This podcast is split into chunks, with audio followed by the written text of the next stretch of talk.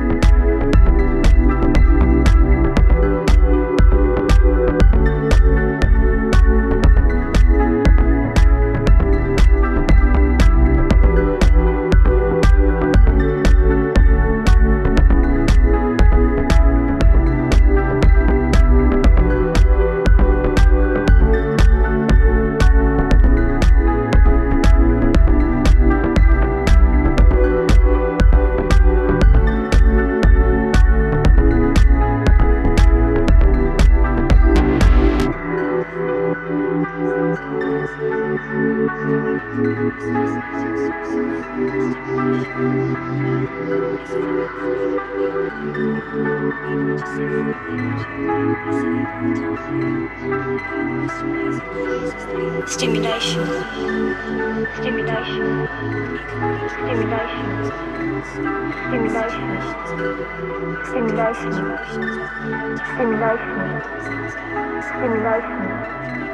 Stimulation. Stimulation. Stimulation.